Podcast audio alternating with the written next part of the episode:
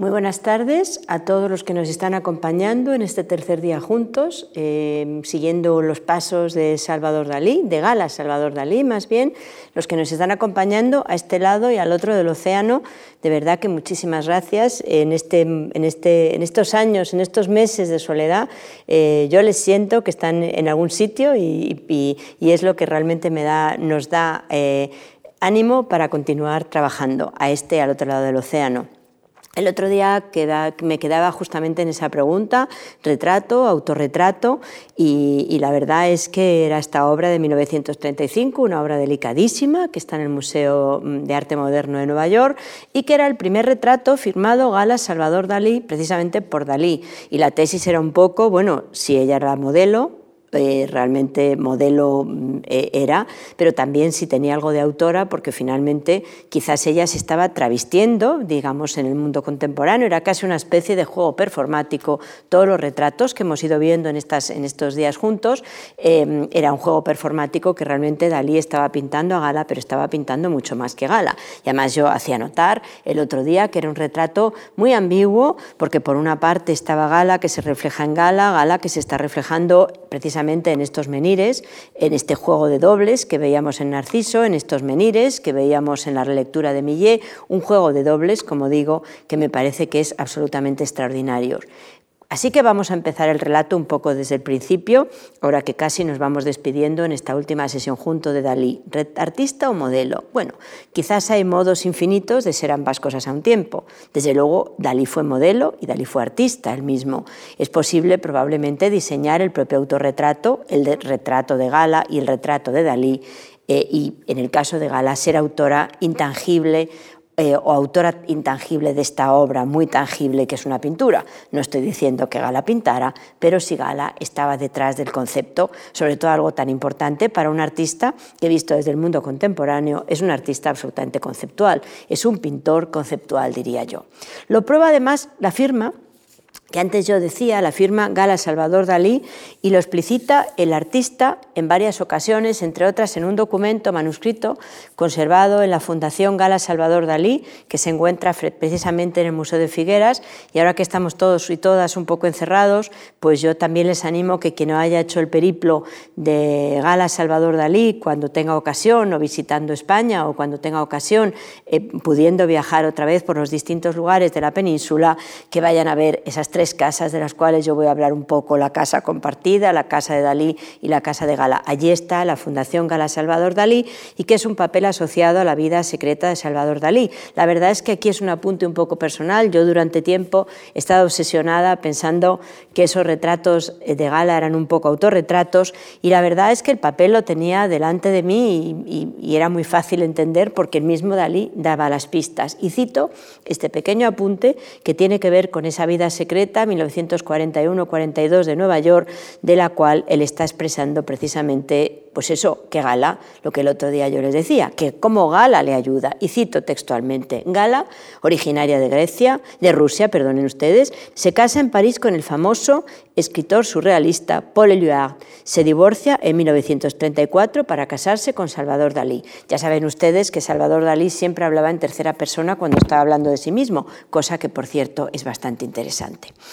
Eh, al que conoció en un viaje a España. Desde entonces colaboró estrechamente en la evolución ideológica de Dalí y es ella quien archivó y corrigió todos los textos tan extensos que constituirán varios volúmenes. El primero en aparecer en América será La vida secreta de Salvador Dalí. Ahí, cuando encontré este pequeño trocito de documento, ya todo el mundo empezó a, creerme un poquito más. Sí, bueno, si uno puede creerse a Dalí cuando escribe. Gala aparece como una de las principales protagonistas, sigue diciendo Dalí. Como homenaje a su colaboración, Dalí firma todos sus cuadros añadiendo con caracteres casi invisibles el nombre de Gala, lo que ha servido últimamente en París para identificar la falsedad de varios Dalís en los cuales los falsificadores podían imitar la firma de Dalí. Ahí nos encontramos con este testimonio que me parece extraordinario, Gala Salvador Dalí, que es una simbiosis, es una síntesis de ambos, de Gala y de Salvador, el juego infinito de intercambio de papeles y más aún de una coautoría muy fructífera que ambos tienen a lo largo de su vida en un proyecto conceptual. Porque bueno, vamos a ver que a lo largo de, de estas sesiones juntos, y hoy también lo veremos, realmente Dalí era un artista conceptualizante. Yo bromeaba siempre diciendo que era mucho más conceptual que Marcel Duchamp, que por cierto fue buen amigo de él, y es curioso que en su pequeño modelo, en su pequeño museo de obras maestras en Figueras tenga una obra importante, la en Valise, una obra importante de Marcel Duchamp. Así que precisamente era un poco la tesis de una, de una exposición que citaba el primer día en su amable presentación Lucía Franco, una habitación propia, Gala Salvador Dalí, donde mm, la tesis era un poco como la simbiosis de ambos, ambos era el gran proyecto conceptual de Dalí como artista y mucho más de Dalí como artista. De hecho, de igual manera que hay una obra de Gala, como vamos a ver, una obra de Dalí y una obra de ambos, hay también tres casas, como antes les animaba a que cuando podamos volver a hacer turismo, pues vayamos a ver, hagamos ese periplo por las casas de Gala Salvador Dalí, una en Porligat, que quizás es una de las más conocidas, naturalmente el Museo Dalí, que todo el mundo conoce, que yo el primer día hablaba, que casi como una especie de presagio, una de sus primeras exposiciones es ahí y luego será el lugar donde establece su museo y su mausoleo. Y por último, el Castillo de Púbol, del que también hemos ido hablando y que hoy vamos a hablar un poquito más, que regala Gala como un retrato cortés al que volveremos más tarde y del cual simplemente vamos anunciando que mm, Gala tenía que hacerle una, una, invitación escrita para que Dalí pudiera ir a visitarla, al menos en teoría, porque las cosas con los Dalí eran siempre mucho más complejas de lo que podíamos pensar. En todo caso, en esa, en esa casa de Porligat, en esa casa donde están justo eh, Salvador y Gala mirándose, porque yo decía el otro día, ya en un delirio paranoico crítico también por mi parte, ¿no? que esa imagen mm, eh, que está de espaldas, yo la veo siempre como la cabeza de Dalí, no me parece que sea la cabeza de Gala, sino Dalí travestido de Gala, pero bueno, estos, son los retazos en el método paranoico crítico, que cuando uno lleva mucho tiempo mirando a Dalí, pues acaba teniendo este método paranoico crítico. Al fondo, como digo, del recorrido de esta casa muy abierta al mar, que es la casa de Porligat, eh, aparece aparece el espacio privado de Gala, podríamos decir, que es esta habitación oval, que de alguna manera es casi una trinchera, es un Sancta Santorum, es el Hortus Conclusus. Justo ya antes de llegar a la habitación, aquí aparecen Gala y Dalí, pues actuando, o sea, para que se viera que siempre se dice que, que ese espacio lo tenía Gala para recibir a sus amantes. Yo creo que ese, ese, juego, digamos, amoroso que siempre se dice sobre los Dalís, pues seguramente es mucho menos cierto de lo que, de lo que siempre se dice. Las cosas entre ellos eran infinitamente más, más complejas y en este otro caso también están los dos los Dalí ahí con esos tapices, etc. Y, y esa idea de posar, de posar también en esa habitación, cuenta la idea de que Gala dejaba que Dalí entrara exactamente igual, como digo, que al castillo. Pero lo que me parece interesante para el relato que quiero abordar esta tarde es que justo antes de entrar a esa sala oval, los que la hayan visitado seguramente lo recuerdan porque es muy difícil de olvidar, aparece precisamente esta especie de antesala, que es una antesala muy sencilla, unos armarios decorados con imágenes de, cuadros de Dalí, que Dalí pinta de gala por una parte, de imágenes de gentes que han conocido. Bueno, a mí me parece muy curioso porque precisamente en estas habitaciones privadas, podríamos decir que tiene Gala en Porligat, es extraño porque esta antesala, que es un poco el, lugar fronterizo entre las casas de Gala y Dalí, las casas de Gala y Dalí que son muy importantes porque son una de las partes más esenciales del proyecto daliniano, entendido de Gala Salvador Dalí y sobre todo también porque, como creo que anunciaba el primer día juntos, pues también son unos complejísimos Em, objetos surrealistas. O sea, Gala y Dalí hacen muchos objetos surrealistas y desde luego las casas para mí son unos grandes objetos surrealistas. Como digo, eh, la casa de Dalí es muy grandilocuente, la casa de Gala mucho más exigua, mucho más hacia adentro. De hecho, Dalí era siempre un hombre hacia afuera y, y Gala era siempre una mujer hacia adentro. Pero lo que me parece curioso es que todos estos armarios están tapizados con recortes, postales, etcétera, que llevan a cabo a veces una maniobra duplicatoria curiosísima, porque algunos de estos cuadros, aquí he traído yo este, que es uno de los pocos cuadros en que Gala no es pintada de espaldas, ambiguamente, sino que Gala está mostrando, está mostrando una parte muy importante, muy connotada para los surrealistas de su anatomía y que casi rompe esa especie de historia que cuenta Dalí cuando ve Gala de espaldas, que el otro día leíamos y que parecía casi un adolescente, la espalda de un adolescente, etcétera, etcétera. Y que es curioso porque si se fijan ustedes, espero que se pueda ver y si no me creen, en la parte superior derecha de esta especie de armario tapizado con fotos y con imágenes está este mismo cuadro. Y a mí me parece muy curiosa la maniobra duplicatoria, primero también porque nos hace llevar los ojos hacia lugares muy complejos. ¿no? Es casi como veíamos el otro día el tiempo y el espacio daliniano, que no sabíamos dónde mirar en esa ventana albertiana porque estábamos mirando hacia un lado y otro. Aquí Gala también nos rompe un poco la noción de ese espacio con un punto de fuga porque hay demasiados espacios con un punto de fuga y sobre todo, ¿para qué tener una imagen de un cuadro que está en la colección particular que ella tiene? Esa es la, la, la, pregunta que yo en las muchas preguntas sin respuesta que me hago con los Dalí me hago frecuentemente. Yo creo que sugieren casi una especie de construcción en el que este, este lugar preciso tiene una lógica y una razón de ser hablando un poco de todas estas deben de ser gala, todas esas galas que va pintando Dalí, que hemos ido viendo, que vamos a ver hoy, todas estas son también gala, y refrenda casi la historia de alguien que como gala, ya contamos que era una mujer decidida, que se va de Rusia, que se va a vivir a casa de su suegra sin estar casada con Paul Éluard después de haber cruzado una Europa en guerra y haber convencido a su familia, que era una familia burguesa moscovita, pues después deja al marido y se va a vivir con Dalí, que era nadie, y todas esas galas que se queda un poco sin pasado. De hecho, es muy curioso que, Gala tiene una excelente biblioteca, Gala una, lectora realmente empedernida, en la cual tenía pues, desde, las, desde Marina Svietayeva, poetas rusas, tenía versos de Pushkin y mantiene su biblioteca en ruso, una bella biblioteca en rusa, algunos de, cuyos volúmenes estaban manufacturados por ella eh, casi encuadernados por ella, porque ella era una mujer que cuando vivía con Eliade se hacía su ropa, siempre tiene esa vena artística, aparte de ser, como vamos a ver dentro de un momento, una excelente escritora. Entonces, como digo, Gala es, Gala es toda, eh, las que habitan cada espacio, cada tiempo, y es la imposibilidad seguramente de relatarla como una persona compacta desde una posición compacta, exactamente igual que sucede con el marido, con Dalí.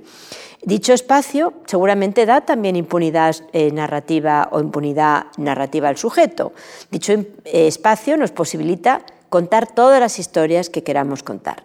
Así que anda Gala buscando su historia, su historia rusa que ha, que ha, olvidado. Además, tengan ustedes en cuenta que con quién podía Gala hablar ruso, salvo con alguna amiga, que venía a verla de vez en cuando, las cartas que les, le mandaba el padre, que sí estaban en ruso, pero Gala inmediatamente se convierte en alguien que habla en francés. Después, cuando llegan a Estados Unidos, y vamos a ver ese, viaje donde Dalí encuentra lo que siempre había estado buscando desde mi modesto punto de vista, pero Gala pierde sus raíces rusas. Gala tiene que recordar esas raíces rusas y, y que anda buscando su historia probablemente continuamente, ¿no? Quiere desaparecer al mismo tiempo cada vez y tiene que inventarse a sí misma también, como en ese collage que veíamos en Porligat. ¿no?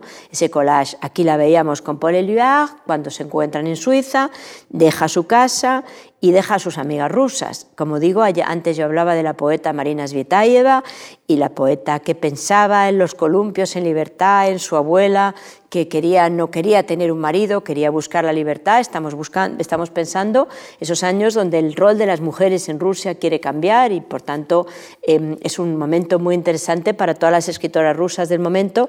Gala era muy amiga de Anastasia, la joven amiga de la joven hermana de Marina Svietayeva, y por eso nos da un poco la idea de que Gala, siendo mucho menos, teniendo mucho menos una posición económica menos desahogada que Svietayeva, pero sí era muy amiga de estas niñas, con lo cual dice que cuando eran, bueno, cuando eran jóvenes, ella siempre estaba mirando a Marina Svietayeva, que era algo mayor que ellas, pues como, como alguien que estaba persiguiendo esos columpios de la libertad, donde la abuela se columpiaba porque no quería buscar un marido, porque no quería tener un marido.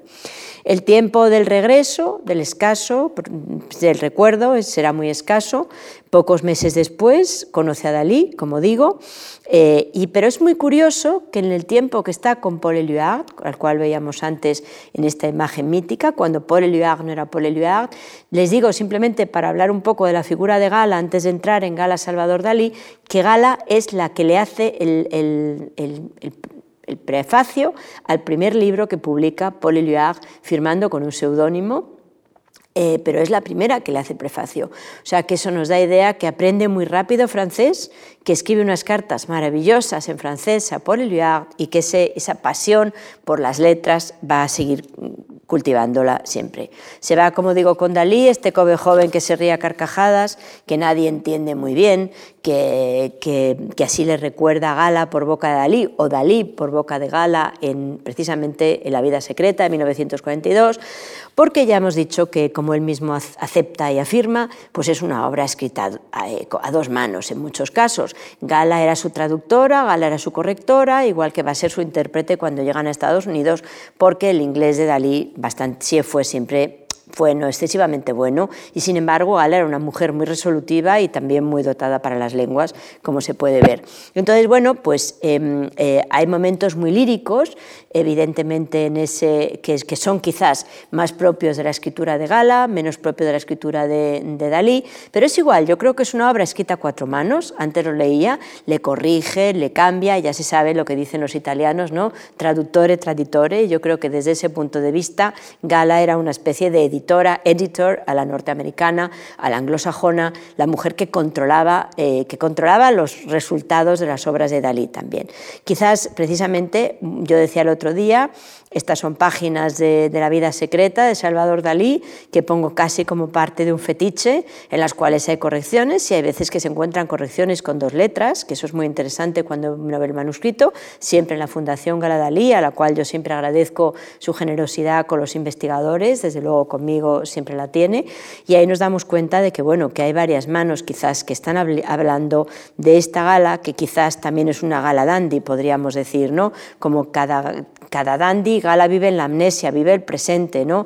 vive seguramente una Gala enfrente de otra, incluso en este caso que veíamos el otro día, Dalí Gala ya mayores, Gala con su lazo pareciendo siempre un adolescente, su camisa de marinero en este juego inquietante, para mí muy inquietante, que Gala va a reproducir en tantas de estas imágenes. En este caso concreto, la espalda, la mítica espalda de Gala, convertida en una arquitectura, bueno, en estas imágenes, que me imagino que si, nos, hemos estado juntas estas, estas sesiones, si hemos estado juntos, hemos visto perfectamente esa, esa especie casi de, de, de, juego paranoico crítico, ver lo que en realidad no está o no ver lo que en realidad estaba en esa espalda. Y luego, muchos años más tarde, como 20 años más tarde, eh, vuelve a dibujar a Gala. Gala siempre muy joven, la verdad es que Gala se mantuvo en forma muchísimo tiempo, porque imagínense ustedes en, este, en esta foto del año 47-49, o sea, con unos cuantos años, ya habiendo pasado los 40 años, evidentemente, pues nos encontramos con esta gala atómica, esta LED atómica, perdonen, que es la, imagen de gala que parte de esta fotografía, ¿no? Una gala que se mantiene, como digo, en una extraordinaria forma física y que va a ser el modelo recurrente de Dalí y un modelo recurrente que se va a disfrazar de distintos personajes y desde ese punto de vista está siendo una performer igual que Dalí es un performer.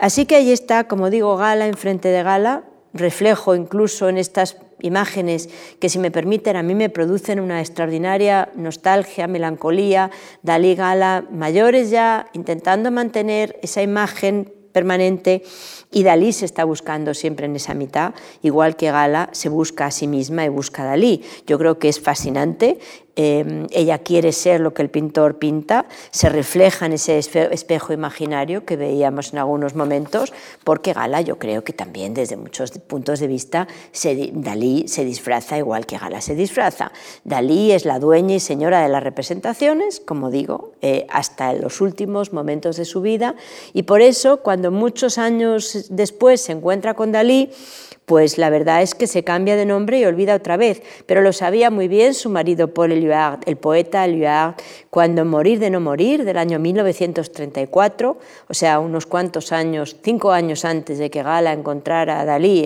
en el año 29, le hace una descripción que me parece muy precisa de la personalidad de la mujer. Maquillando la demonio, ella palidece, ella vivía para olvidar. Ella es quien colabora en la construcción de Dalí. Dalí se construye continuamente. No hay nada más fascinante, ojalá hubiera tenido tiempo infinito para mostrarles todas las imágenes de los Dalí representando distintos personajes todo el tiempo. Un personaje al cual anima lo que yo creo que es el momento álgido de la carrera de Dalí, donde realmente se expresa como quiere expresarse, que es su llegada a los Estados Unidos. El otro día les, les comentaba que a partir de 1934 la pareja pasa largas temporadas en los Estados Unidos y allí aprende a desarrollar, de la mano de Gala evidentemente, esa otra faceta que es mucho más que la faceta de un pintor. Allí se convierte en un personaje, allí se convierte en el personaje que va a ser al cabo del tiempo y que desde muchos puntos de vista estaba ahí embrionariamente en esos primeros momentos de la residencia, en esos primeros momentos en que Dalí estaba haciendo los cuadros surrealistas. En los años 30, durante sus viajes a Estados Unidos, Gala produce también terror. Gala producía terror siempre que aparecía, pero yo creo que realmente porque era una mujer en control de la situación y en ese momento no había costumbre de que fueran las mujeres las que estaban en control de la situación. Mrs. Dalí, como la llamaban, seguía perturbando como había perturbado a Buñuel, como había perturbado a Bretón, seguía perturbando a todos los que la iban encontrando y siempre en silencio, en lo que todo el mundo cuenta, también en Estados Unidos, que era un silencio obstinado. Gala era una mujer muy introvertida. También, como digo, en Estados Unidos todos sabían que ocultaba algo.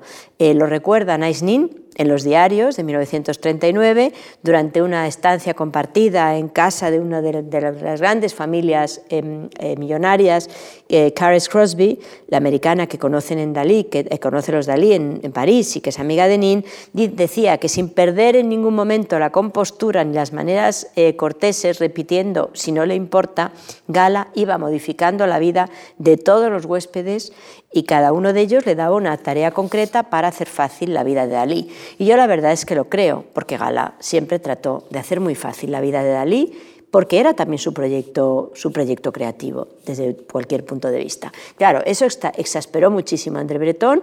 Ya he dicho que André Breton era el gran amigo enemigo de Dalí y también mi gran amigo enemigo. Le tengo gran fascinación como escritor, pero creo que también sus designios eh, eran, eran tan, tan, tan, tan obsesivos como podían ser los de Gala. Le llamó, seguramente esto es una anécdota que todo el mundo recuerda, Ávida Dollars en 1942. Ávida Dollars, no ávidos por los dólares, que no era sino eh, un compuesto por las doce letras de Salvador Dalí, era una especie de, de, juego con las iniciales que tuvo un gran éxito mediático y era la forma de decir que Dalí había vendido su imaginación, su imagen a cambio de la celebridad y el dinero. Yo no lo creo. Creo que Dalí simplemente cambió su modus operandi y cambió sobre todo el lugar donde las cosas ocurrían.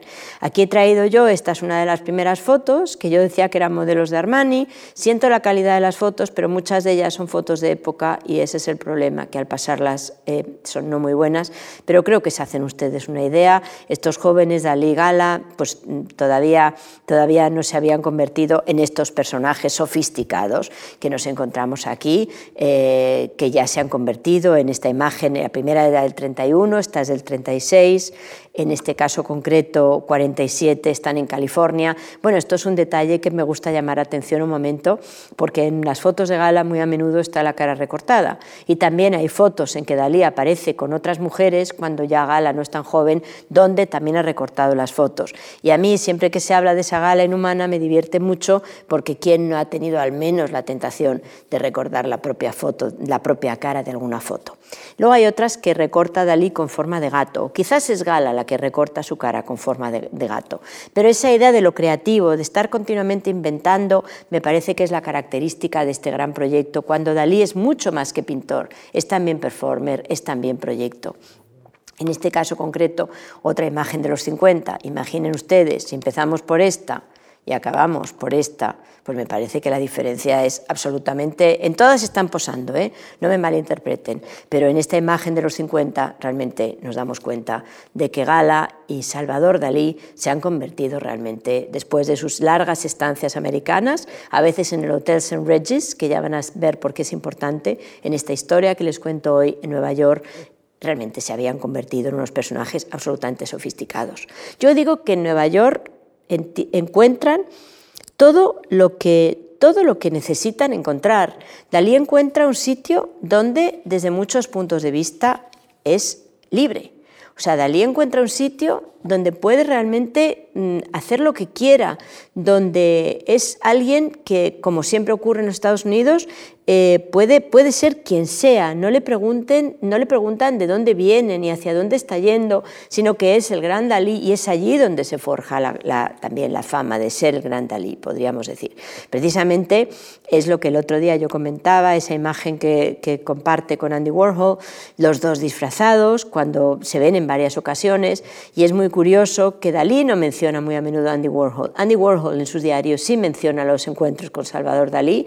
Dalí cuando llegaba a Nueva York era el gran Salvador Dalí y, bueno, y eso se ve evidentemente en estas imágenes con Andy Warhol, donde realmente están los dos em, disfrazados. Si recuerdan los que tuvieron la amabilidad de acompañarnos desde el primer día, yo empezaba con esta imagen precisamente de interview de la revista de Andy Warhol, donde Dalí se había disfrazado de gran maestro de la tradición clásica, lo que siempre había querido ser, como vamos a ver, Velázquez. Y bueno, ahí le vemos que mm, ahí está con Andy disfrazado, en este caso concreto, pues yendo a una de las fiestas pero ya ven ustedes cada uno de ellos en su papel. Pero eh, siguiendo esa estela, yo creo que efectivamente no es que Dalí fuera un performer, porque Andy Warhol también es un artista que parece muy anodino y luego es un performer extraordinario, otro artista conceptual desde mi punto de vista, sino que Dalí también seguía, Andy seguía los pasos de Dalí, Andy Warhol seguía los pasos de Dalí en esta increíble em, eh, aventura creativa. Bueno, esta es una imagen muy conocida también cuando ya un muy mayor Dalí y un Andy Warhol se están casi besando en la boca en, una, especie de intercambio de almas, digo yo, ¿no? aunque para, en ese momento ya ninguno de los dos tenía alma probablemente. Pero bueno, y Dalí estuvo en la Factory y le hizo incluso un screen test. El screen test o los pantallazos eran una técnica eh, que tenía Andy Warhol pues, para hacer pruebas de cámara, diríamos en términos contemporáneos cinematográficamente, y es muy curioso que por los screen test pasó toda la gente que iba a la, Factory. Es fascinante porque está desde Susan Sontag a los cantantes, o sea, todo el mundo, todo el mundillo neoyorquino y todo el mundillo que se creaba alrededor de Warhol y está Dalí. Si ven ustedes el screen test de Dalí, en un momento determinado le da, se le da la vuelta y aparece cabeza abajo. Sea, creo que es el único screen test en el cual eh, Dalí aparece cabeza abajo, el protagonista aparece cabeza abajo de todos los que yo he visionado, que no sé si los he llegado a visionar, visionar todos, porque además de mi fascinación por Dalí, yo tengo una fascinación por Andy Warhol, no sé cuál de las dos llegó antes, pero sí sé que están muy unidas. Entonces, este screen test habla de un Dalí donde posó para Andy Warhol de una forma muy seria, ¿no? En todo caso, antes de ese encuentro ya había triunfado en los Estados Unidos. La pareja había triunfado en los Estados Unidos precisamente cuando en 1939 Dalí se sirve de una puesta en escena, de la puesta en escena del sueño de Venus, eh, pues para, para irrumpir permítame que utilice ese término, en la Exposición Universal de Nueva York, según la fotografía, gente como Eric Scholl, por ejemplo. ¿no? Aquí aparecen los preparativos y yo les pido que se vayan fijando como en todos los preparativos, ahí está Gala, ahí está Gala trabajando con Dalí, comentando con Dalí, o sea, realmente yo no sé si esto ya hay más prueba que esta. Bueno, esto es una de las puestas en escena. Otra vez lo, duro, lo blando, los, los, todas las langostas, etcétera, que fue el leitmotiv. Pero bueno, ya ven ustedes que la sensación que uno tiene en estas fotos, Gala perfectamente vestida, siempre elegante, siempre extraordinariamente distinguida, con sus maravillosos collares, pero trabajando eh, pensando en el trabajo junto con Dalí, que esto es algo que a mí me llama muchísimo la atención, son fotos y a veces trabajando desde un punto de vista puramente, puramente físico eh, como en este, en este caso, ahora vuelvo para detrás, aquí está, perdón, en este caso, cosiendo, pero yo creo que más que cosiendo, que también es interesante que estuviera cosiendo para los modelos. O sea, está trabajando con Dalí, están haciendo una puesta en escena, tanto de puesta en escena, mm, digamos, casi como escenografía, escenografía y vestuario, diría yo casi, que es lo que a Dalí le gustaba, en realidad es uno de sus proyectos más fascinantes, y ahí aparece, como digo, Gala, trabajando con la gente del equipo trabajando con la gente del equipo o cosiendo simplemente parte de esos, de esos trajes que había y trabajando sola a veces, ¿no? y comentando con Dalí en otras ocasiones. Bueno, esto era un poco el resultado eh, de estas mujeres, ya a lo mejor los que nos acompañaron en la primera ocasión, en la primera sesión, recuerdan que veíamos una foto de Dalí que le habían hecho precisamente con una modelo, con una langosta. Esta idea de los moluscos, de la langosta, de los crustáceos, era, fue la escenografía para un sueño de Venus. Pero Gala había decidido no ser modelo. En esta vez Gala no era modelo, sino que era realmente coautora de esta, de esta fabulosa, de este proyecto enloquecido, de, este, de, este, de, este, de esta locura de proyecto del 39 que, como se pueden imaginar, fascinó al todo Nueva York, aunque no sé si entendieron realmente toda la escenografía que había detrás de las langostas, a la las cuales llamaba desde de los años de la residencia Maruja Mayo, como yo recordaba, Maruja, eres mitad langosta, mitad ángel, y que tiene mucho que ver bueno, pues con toda la, iconografía del teléfono, que ahora vamos a ver, etc. Fíjense un momento en esta foto, ahí está Gala con Dalí y con todos los que trabajan en la escenografía.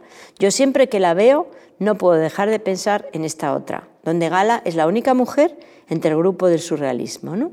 Siempre la única mujer que está en control exactamente igual que en este grupo de los surrealistas. Gala trabajando, Gala pensando, Gala creando junto con Dalí en este proyecto creativo. Como digo, esta es una de las obras probablemente más conocidas de Dalí, El teléfono langosta, que habla de toda esa iconografía que, como hemos ido viendo, le acompaña desde el minuto uno y le, sigue acompañando al cabo del tiempo y le va a acompañar en las casas, como vamos a ir viendo también. ¿no? Precisamente en Estados Unidos es su, época de las grandes excentricidades. Ahí va a conocer, por ejemplo, a Harpo Mark, con el cual se emprende en, un, en, una especie de, bueno, de, proyecto que no llega nunca a salir, aunque hubiera sido fascinante, Harpo Mark y, de, los hermanos Marc y Dalí, pues que hubieran hecho este proyecto, creo que los dos personajes más surrealizantes que podemos pensar, hubiera sido fascinante que hubieran hecho el proyecto. Pero sí hizo una cena en el año 1941 en California, donde los, los Dalí estaban instalados en Estados Unidos después que estallara la Segunda Guerra Mundial, porque evidentemente pues, eh, era el lugar más seguro donde podían instalarse y también tenían un enorme éxito y, estando allí. Y allí hacen una cena precisamente para recaudar fondos para los refugiados. Gala y, Dalí iban a ser los maestros de ceremonias, pero la cena fue tan cara que al final no, no, solamente no recaudaron nada, sino que la cena costó dinero. Esto habla un poco de la idea de Dalí, em, de, cómo a Dalí, en el mejor de los sentidos, los proyectos le escapaban de las manos. O sea, los proyectos eran aún más, aún más, aún más, exactamente que como el otro día veíamos que sus cuadros eran aún más, aún más, aún más. Bueno, van, voy a poner un pequeño fragmento que, porque creo que merece la pena verlo y van ustedes a reconocer a alguien como Bob Hope, por ejemplo.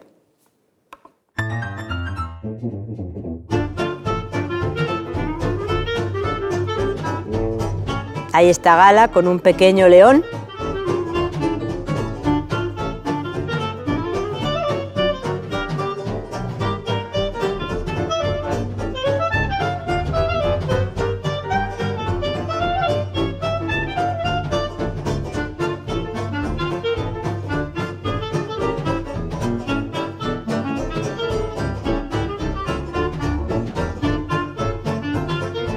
Bueno, está Bob Hope, para los más jóvenes, que se encuentra con la sorpresa de las ranas.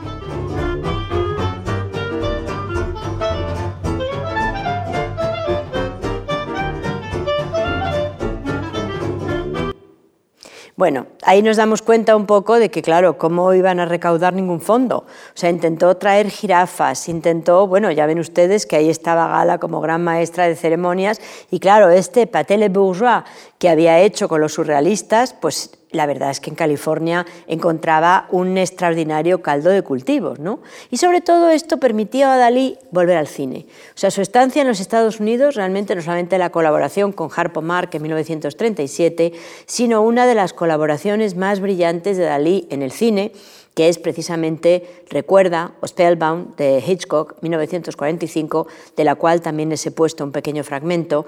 Eh, ya ven ustedes que yo el otro día decía de broma y en serio que Dalí trabajaba con el manual eh, del, libro del doctor Freud al lado para, hacer sus cuadros. Bueno, pues aquí es una sesión de psicoanálisis en la cual vamos a ver esa idea de recuerda, sesión de psicoanálisis, está el fragmento en inglés, pero bueno, me imagino que es un fragmento tan conocido de recuerda que todo el mundo lo recuerda y habla un poco de recuerda, ¿no? de la idea de la puesta en escena de un sueño, de cómo llega una, mujer eh, a su sueño, los ojos que se cortan, bueno, una serie de iconografía que yo creo que inmediatamente cuando lo estemos viendo vamos a recordar de una forma absolutamente inmediata todos los cuadros que fuimos viendo el día pasado.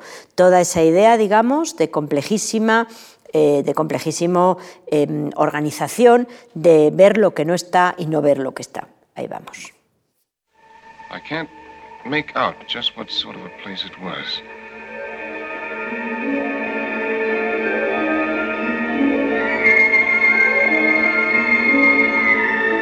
It seemed to be a gambling house. But there weren't any walls, just a lot of curtains with eyes painted on them. A man was walking around with a large pair of scissors cutting all the drapes in half.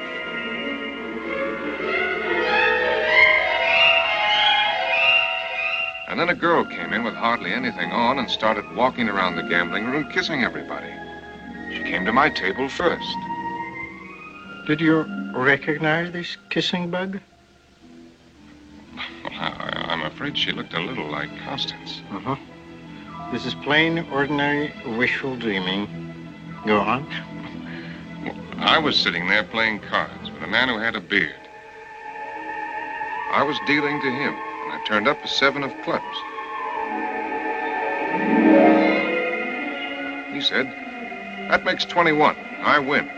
When he turned up his cards, they were blank. Just then, the proprietor came in and accused him of cheating. The proprietor yelled, this is my place, and if I catch you cheating again, I'll fix you. I'm sorry about that kissing bug. I'm glad you didn't dream of me as an egg beater, as one of my patients did. Why, what would that mean? Never mind. Well, does it make any sense to you what I dreamed? Not yet. You were trying to tell yourself something. What it is, we'll figure out later. There's a lot more to it. Go on and try to recall the details. The more cockeyed, the better for the scientific Bueno, en este fragmento, para los que no lo recuerden mucho, el hombre está intentando recordar y le pregunta a la doctora si, si tiene sentido lo que está diciendo y dice aún todavía no, o sea, estamos en una sesión de psicoanálisis y ahora ya el más puro Dalí. Then I saw the proprietor again, the man in the mask. He was hiding behind a tall chimney and he had a small wheel in his hand. I saw him drop the wheel on the roof.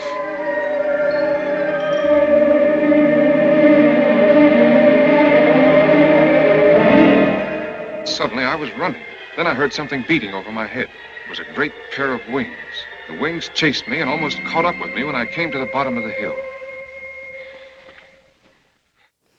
Bueno, creo que, que, no tengo tampoco ni que dar mucha explicación porque están muy claros los temas de los paisajes, los temas del tiempo y el espacio subvertidos, bueno, el modo en que soñamos. O sea, quizás no es que nosotros soñemos así, sino que Dalí siempre pinta cómo soñamos y es muy interesante porque todo lo que veíamos en reproducir la estructura del sueño en la tempranísima Un perro andaluz lo pone aquí en una película comercial de Hollywood, que a mí eso es lo que siempre me fascina de Dalí, cómo consigue meter la vanguardia, bueno, también es verdad que con alguien como Hitchcock, pero cómo consigue meter la vanguardia en una película comercial como recuerda una película de Hitchcock. De ese mismo año, aunque ha pasado mucho tiempo, sin realmente verse, ha pasado mucho tiempo sin concretarse, es también una producción que hizo con, em, Disney, eh, que, que, tardó años, muchos años en verse acabada, que ha pasado ahí un poco desapercibida y que se llamaba Destino. Vuelvo a poner otro pequeño fragmento, si me permiten.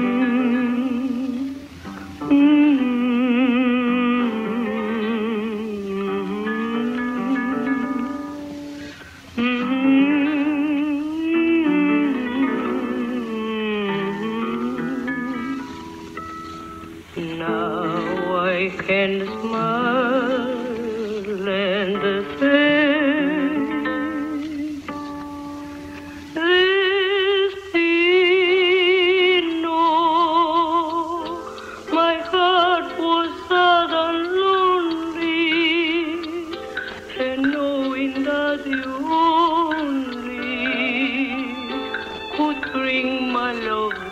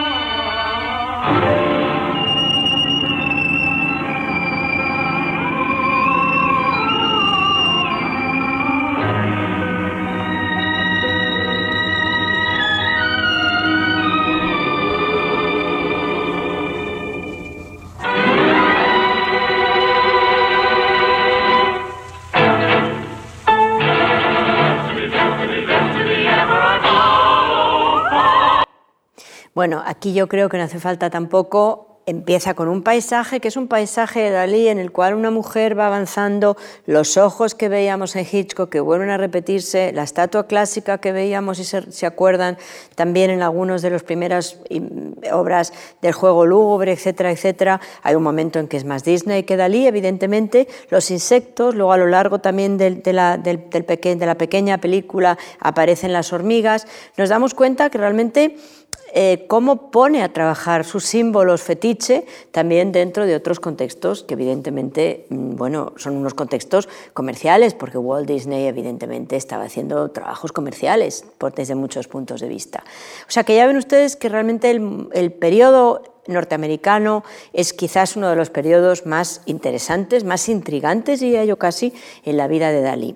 A final de los años 40 las cosas cambian mucho en la vida de Dalí. Empieza una etapa que, que él mismo llama, eh, eh, bueno, una etapa mística eh, y nuclear, podríamos decir, y más concretamente eh, cuando empieza a interesarse por la ciencia. Esta es otra parte de Dalí que también es absolutamente fascinante porque está hablando tan temprano como puede uno imaginar del ADN. O sea que realmente tenemos un Dalí que es, bueno, un, un gala Salvador Dalí. Déjenme que vaya, que siga hablando de este proyecto común que tiene la pareja. ¿no? Entonces escribe su manifiesto místico, Mani- Manifest Mystique, en 1949, que se caracteriza por este tratamiento de temas religiosos. Además es un momento en que Dalí se convierte en profundamente religioso. En realidad está, bueno, quiere decir que en realidad está muy, muy preocupado, digamos, por el mundo de lo inmaterial, pero probablemente yo siempre pienso que era un mundo que le había preocupado también antes cuando estaba hablando del in- del inconsciente. O sea, Dalí siempre está intentando hablar de lo trascendente. Me da igual que sea desde el inconsciente freudiano que desde el mundo religioso, como en este caso. Como digo, aquí están algunas de estas Madonnas, 1949, la Madonna de Porligat, donde se muestra especialmente interesado por los procesos eh, o progresos, mejor dicho, em, relacionados con la fusión y la fisión nuclear.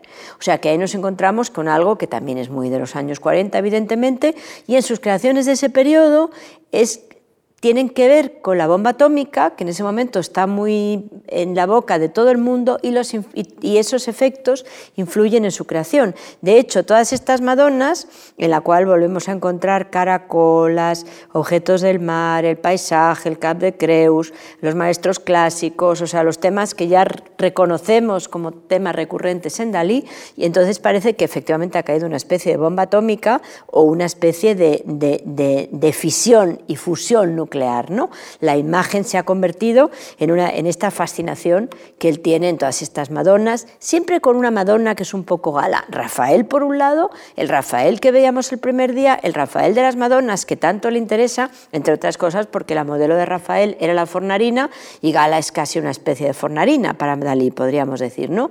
En este otro caso concreto, esta otra Madonna de 1950, yo creo que nadie ha conseguido hablar de la religión en los términos que Dalí lo está haciendo en este momento la cabeza rafaelesca em, estallando, como estábamos viendo, en este caso concreto, otra, otra temas religiosos claramente, o en este caso concreto, em, em, eh, Gala Placidia, por ejemplo, que es otra imagen, todas las Madonas, la, Madonna, como digo, de Porligat, pero en este caso concreto, esta cabeza rafaelesca estallando, en este caso concreto, esta pintura religiosa, pero que siempre hace algo de fusión-fisión, 52, y luego en este caso concreto, como digo, esta Gala Placidia, que es de 1952. Como digo, esos años 50 son el momento, eh, es el momento de algunos de los temas más conocidos, porque si por una parte un Dalí muy surrealista, muy conocido, también el Dalí más religioso es muy conocido. De hecho, tenemos este Cristo, que yo diría que es una de las obras maestras de Dalí, desde luego muy reconocible, reconocido,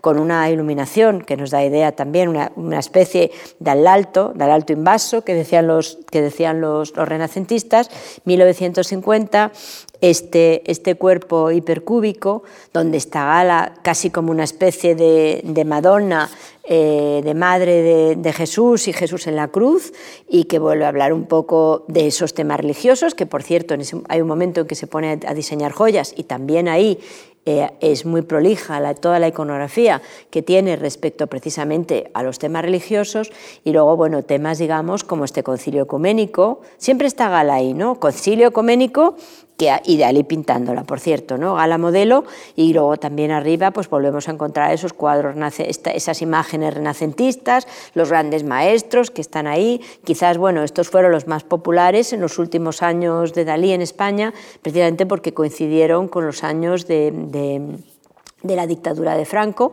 y, bueno, pero Dalí en ese momento pues era uno de los pintores oficiales, pero yo creo que era mucho más que eso, evidentemente, yo creo que Dalí lo que era era un extraordinario pintor. Esta otra imagen de Cristóbal Colón, em, eh, em, que, que, es del año, del año eh, primer, últimos 50, 60, donde Gala vuelve a formar parte de un estandarte de grandes momentos de la historia de España, pero mucho más que eso, diría yo. ¿no?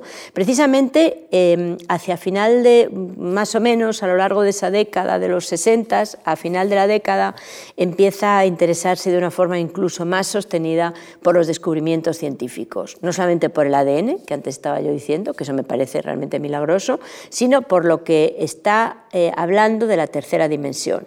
Se interesa por los procedimientos que están siempre encaminados a ofrecer al espectador la, la idea de la tercera dimensión y ahí vuelve a algo que es una técnica fotográfica la esteroscopia de, finales del siglo XIX, un gadget visual de los últimos años del siglo XIX, estamos hablando final de los 50, y, de, perdón, de los 60, y realmente lo hace realidad en los 70 primeros 70 y bueno, pues aquí básicamente son las imágenes, de, las imágenes de gala que visto a través de esa imagen estereoscópica aparece la imagen en relieve. Insisto, esto es un gadget del siglo XIX que él, em, que él estudia. Y naturalmente, bueno, pues este gadget que él estudia, eh, lo estudia a través del pie de gala. O sea, lo que me parece interesante es que pase lo que pase, haya un momento religioso en su vida, haya un momento de, idea de, los cambios que la bomba atómica conlleva, de volver a la tercera dimensión, Gala está siempre ahí no como modelo, sino como parte del proyecto. Bueno, en este caso concreto, pues em, el ADN, 1973, o sea, la estructura del ADN de la cual Dalí está haciendo una estereoscopía en 1973. Me parece que es muy curioso. Justo el año 69 compra Púbol el regalo cortés que hace a su mujer, Las Meninas, obra estereoscópica, 1975-76, donde hace un juego muy curioso de su nueva fascinación y sus viejos maestros. ¿no? Como digo, compra Púbol, ahí aparece Gala como la, la gran Gala señora del castillo, y precisamente en ese momento Gala em, está escribiendo, está escribiendo y escribe está escribiendo en Nueva York y, a mí siempre que veo estas imágenes me hacen pensar en lo que ella estaba escribiendo en Nueva York, en estas imágenes del Hotel St. Regis, a las cuales voy a volver esta carta dentro de un momento, dice, sí, se piensa que soy una fortaleza bien defendida, perfectamente organizada, cuando a lo más podría ser una pequeña torre parpadeante que por modestia trata de cubrirse y esconder sus ya deterioradas paredes y encontrar algo de soledad. Escribe Gala, me parece un texto extraordinario. Se piensa que soy una fortaleza bien defendida, perfectamente organizada, cuando a lo más podría ser una pequeña torre parpadeante que por modestia trata de cubrirse y esconder sus ya deterioradas paredes sin encontrar algo de soledad. Así que Gala no solamente hace objetos surrealistas hoy perdidos, eso se sabe, no solamente es una modelo, modelo performer, sino que también, como antes estaba diciendo, es una extraordinaria escritora. Y además, si se fijan por un momento, que los documentos nos cuentan todo, todo lo que la historia calla nos lo cuentan los documentos, ahí aparece esta página que, esta página pone uno. O sea, no es que haya escrito una página simplemente, sino que si pone uno en número romano, quiere decir que hay otras páginas. Bueno, ella escribe un, un, un, perdón, un diario que de hecho se ha publicado y reescrito, pero en realidad lo, hace sospechar que esto es parte de un proyecto autobiográfico que encontraremos algún día o no, la encontraremos nosotros, la Fundación, evidentemente, que es la que lo custodia, pero aquí pone dos y a mí aquí hay correcciones, correcciones en rojo. Yo creo que eso nos hace pensar que ella no solamente escribe, sino que escribe con voluntad de estilo, que hay correcciones en rojo, revisiones del texto, como finalmente hacen los escritores, podríamos decir, ¿no? Otra página en otra tinta, Quizás a partir de esa voz inesperada y potente, las páginas manuscritas de Gala, algunas de ellas, como digo, ya publicadas, las que escribe y corrige, pues a lo mejor notas breves, incompletas, extraviadas, pero que junto con las cartas que escribe a Paul Éluard y que están conservadas y publicadas, nos hace ver que es una gran escritora, pues nos hace ver que primero estuvo unida al gran, poeta Éluard y luego estuvo unida a Dalí, que también era un gran escritor, como estábamos diciendo los días pasados, ¿no? Y Dalí la dibuja eh, pues seguramente en una de sus miles de intervenciones, bueno, esta es Gala modernísima, en esos años, en esos años 30, y la, dibuja esa imagen de Gala pequeña, que la pueden ustedes descubrir en Púbol, tête à château. O sea, escribe textualmente como tener el castillo en la cabeza. Eh, al mismo tiempo ya no quiere ser una fortaleza. Pero ahí está Púbol. Ahí está Púbol, que es la casa y es la tumba de Gala también. Gala no muere en Púbol, pero bueno, hay una historia muy rocambolesca que no voy a contar ahora, pero que en virtud de la cual supuestamente Gala acaba en Púbol y ahí está enterrada, donde tendría que estar enterrado Dalí, al final no fue así, porque no quiso. Em, ahí está Gala en, este, en este gran proyecto que es Púbol, que es el molusco por antonomasia, la idea de lo mm, duro fuera, blando dentro. Bueno, esta es la cripta de Gala casi muy igual disneyana también y casi tiene que ver con los excesos de esa cena que veíamos. Había una cripta a dos para que estuvieran enterrados los dos, pero como veíamos el primer día, Dalí está precisamente en el, castillo, está en, Figueres, en, la, en Torre Galatea. Ese teta eh, a chateau em, eh, tiene mucho que ver también con, con esta idea Dalí hace del, castillo, un reportaje encargado por, por Bogue precisamente, y bueno, no es la primera vez que Dalí colabora con Bogue, ya en ese momento Dalí es un personaje público, es un personaje mediático, todo lo que se quiera decir de él, y es una fecha crucial, no solamente para Bogue, sino para ese gran proyecto creativo daliniano que efectivamente pues es el, eh, que tiene tanta relación con el Teatro Museo de, Figueras. ¿no? En 1971, y otra vez en un extraño juego de dobles, tienen los dos proyectos en marcha. Por una parte, Púbol, el castillo de Púbol y por otra parte el Teatro Museo de Figueras. ¿no? Ya está en marcha Púbol y está en marcha también Figueras, los dos grandes museos que se corresponden al, proyecto de Aliniano y al proyecto de Gala. Ya ven ustedes que Púbol era realmente lo que andaba buscando, era, era, el refugio medieval para esta mujer que tenía su en la cabeza el, el castillo. Para Púbol, Dalí hace miles de bocetos pero yo creo que es mucho más que un regalo cortés, yo creo que sigue siendo un proyecto doble. La verdad es que los dibujos preparatorios para el jardín, para los eh, lugares interiores, para la piscina, ya ven que tiene hasta escudos, o sea, realmente es como un proyecto muy en serio para una dama medieval, aunque como antes estaba diciendo, pues claro que en un momento determinado Dalí invitaba amigos a Púbol, y, igual que Gala volvía por Ligat, eran una pareja que tenía una relación muy, muy particular todo el tiempo. Bueno, aquí estoy poniendo algunas de las imágenes del jardín, de todos los dibujos que Dalí pinta, pero yo sospecho, siempre sospecho, que ambos diseñan. O sea, que una vez más es un proyecto a dos también Púbol, ¿no? Aunque sea la casa de gala o porque es la casa de, de, gala, que a ella también le sirve de retiro porque, como dice, busca un lugar para la soledad, podríamos decir. Bueno, me detengo en un momento en esta mesa maravillosa que es la mesa, la mesa Mirilla, la mesa Maximirilla, que seguramente alguien habrá visto en esta habitación. Ya ven ustedes que Púbol, hay una parte de Púbol muy daliniana, como vamos a ver, una parte muy llena, y luego hay una parte de Púbol que vamos a ver ahora muy vacía, que es la parte casi de gala. ¿no? Esta mesa, eh, que está sostenida en, en, unas, en unas patas de animal, es una mesa de cristal, y cuando uno se asoma, puede ver la, planta de abajo. O sea que es casi como la mesa mirilla dentro de todos estos juegos surrealistas. Aquí está el plano de la mesa, que me parece que es extraordinario. ¿De quién es la idea? Bueno, yo insisto, este, este es un proyecto a dos, no me cabe la menor duda. Los jardines, la piscina, esta maravilla que es Púbol, este, este lugar fascinante que es Púbol, desde cualquier punto de vista. ¿no? Em, entonces, bueno, él lo cuenta así, lo cuenta así en La vida secreta. Después de mi periodo surrealista, firmé mis mejores cuadros, Galas, Salvador Dalí. Vuelve a contárnoslo aquí. No hace falta ser Sartre para afirmar que el hombre es la persona, pero hay que ser Dalí para afirmar que la superpersona, el superhombre nichano y la supermujer daliniana es su castillo. Para probarlo, hace exactamente un año descubrí las ruinas de un castillo noble en Púbol. Llevé a Yegala con los ojos vendados y se lo ofrecí como regalo. Ella me dio las gracias. No había, ni no había ni techo y amenazaba con venirse abajo. La misma tarde, para despertar sus sentimientos heroicos, compré jesuíticamente un opúsculo histórico que contenía la descripción de la defensa de Stalingrado. Tres meses más tarde, de vuelta a Nueva York, en pleno océano y a la vuelta del té de las cinco, Gala cogió mi mano y de pronto me dijo, gracias una vez más. Acepto el castillo de Púbol, pero con una condición que tú vendrás a visitarme a él solo con una invitación escrita. Esta condición halagó sobre todo mis sentimientos masoquistas, sigue diciendo Dalí, y me entusiasmó. Gala era el castillo inexpugnable que nunca había dejado de ser. La intimidad y sobre todo las familiaridades hacen menguar todas las pasiones. El rigor sentimental y las distancias, como lo demuestra el ceremonial neurótico del amor burgués, del amor cortés, discúlpenme, que es justo lo contrario del amor burgués, aumentan la pasión. Hasta aquí la cita. Así que esta, esta era la historia, ¿no? Esta este, este, este, este, era el juego a dos, el juego a dos manos.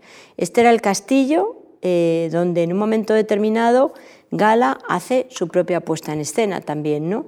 Y es un poco el resumen de lo que, lo que decíamos el otro día y lo que estamos diciendo ahora. Y lo que ella dice, no quiero ser un castillo, quiero que esto sea mi lugar de la soledad. O sea, no quiero la, no quiero la responsabilidad de, que, de ser un castillo, dice en ese texto escrito maravilloso, en esas notas, escritas en francés además, como siempre escribía Gala desde el principio. Bueno, trampantojo, realidad, ¿no? Ahí está, ahí hay una pintura de una pared, es muy interesante, no he traído una foto al final, me arrepentí mucho de no haberla metido. Los radiadores, no hay radiadores en la casa, pero están pintados los radiadores. O sea, que decir, es un auténtico trampantojo. Cuando estamos viendo esto, esto no es real, pero pensamos que es real, o sí es real, y pensamos después, cuando nos hemos vuelto en un ejercicio paranoico crítico, creemos ver algo que no hemos visto. Y ahí sí está Gala, en, la habitación, en esta habitación, que de repente se convierte en despojada. ¿no? Cuando está gala, las habitaciones se convierten en despojadas y no se sabe si esta es una gala pintada, si esta es una gala real, cuál de todas las galas es la real. Gala es probablemente la coautora de este proyecto. Vamos, yo no tengo ninguna duda, no, no es la, creación exclusiva de Dalí, que quizás sí sea la eh, creación exclusiva de Dalí precisamente el castillo, el, perdón, el, palacio donde, donde está el Museo Dalí. Precisamente el teatro se abre en el 74, eh, es, un, es, un, teatro donde están los huevos, donde están todos los motivos dalinianos y bueno, y en ese momento también se hacen las grandes, algunas de las grandes retrospectivas de mm, precisamente Dalí y se abre un museo daliniano a partir de una, de una de las colecciones más importantes de Dalí en el mundo, que es precisamente el Museo de St. Petersburg, en Florida, de uno de los grandes coleccionistas de Dalí eh, durante sus años neoyorquinos. Bueno, eh, es el gran maestro que siempre ha querido ser. Aquí vuelve precisamente al aposentador de las Meninas en 1982, pero 1982 es un año muy triste. Eh, Gala muere el 10 de junio, eh, el mismo año que, por otra parte, el rey Juan Carlos I nombra a Dalí marqués de Púbol, como bien pone en su, en su, en su tumba en, el, Museo de, de Figueras. Salvador Dalí, a partir de la muerte de Gala, se traslada a vivir al castillo de Púbol. Dalí quiere ser Gala, probablemente, y, se queda allí precisamente hasta que, debido a un incendio, en 1984 se traslada definitivamente a la residencia de Torre Galatea en Figueres, donde vive hasta su muerte. Pero lo que es curioso es que esta es Gala, es, Gala siempre está ahí, ¿no? Esta es el último cuadro que Dalí hace eh, golondrinas, Cola de golondrinas y violonchelo, 1983. Eh, un año después que Gala haya muerto Dalí, deja de pintar cuando Gala ya no está. Eh, por melancolía, porque realmente, bueno, ya no quiere seguir solo el proyecto, esa es una pregunta que a mí siempre me intriga muchísimo. En todo caso, como digo, el año 84, debido a un incendio, se traslada a la Torre Galatea, pero bueno, Dalí dice todo el mundo que ya nunca vuelve a ser el mismo y muere el 23 de febrero del año 89, quizás recordando esta fan visible, estos ojos de gala, esos fascinantes ojos de gala que después reproduce mucho tiempo después en esta imagen de Gala ya mayor. ¿no? Los ojos que le guían, el hombre que también, igual que Gala, tuvo las mil caras y vivió para olvidar. Así que como no quisiera acabar eh, esa tarde con una imagen triste de los Dalí, eh, acabo con un anuncio de un Dalí exactamente igual que Warhol, eh, anunciante, un Dalí protagonista de anuncios televisivos y más concretamente el de veterano, que como quizás recuerdan ustedes em, em, o lo han visto en algún momento, yo desgraciadamente para mí lo recuerdo de mi infancia, o sea que tengo ya muchos años, era un anuncio bueno, pues que salía en la televisión española. Así que ahí vamos con Dalí, em, protagonista de un anuncio en la televisión española. En esta tierra hay eso, un veterano sabor. Veterano tiene eso. Mm, un veterano sabor. Bueno, y con esto yo creo que daré por concluido este paseo de hoy, em, recordando eso, ese, ese hombre ese hombre, ese, ese tercer personaje multifacético que son Gala Salvador Dalí. Seguramente esto no hubiera hecho las delicias de Bretón, pero espero que las, las, nuestras esta tarde las haya hecho. Y bueno, simplemente reiterar mis gracias a todos los que nos han acompañado y dar mis gracias también más efusivas a la Fundación Juan Marc, que me ha permitido estar aquí hablando de una de mis grandes pasiones y espero solo haber sido capaz de comunicársela a todos ustedes. Gala Salvador Dalí. Muchísimas gracias por su atención estos días que nos han acompañado.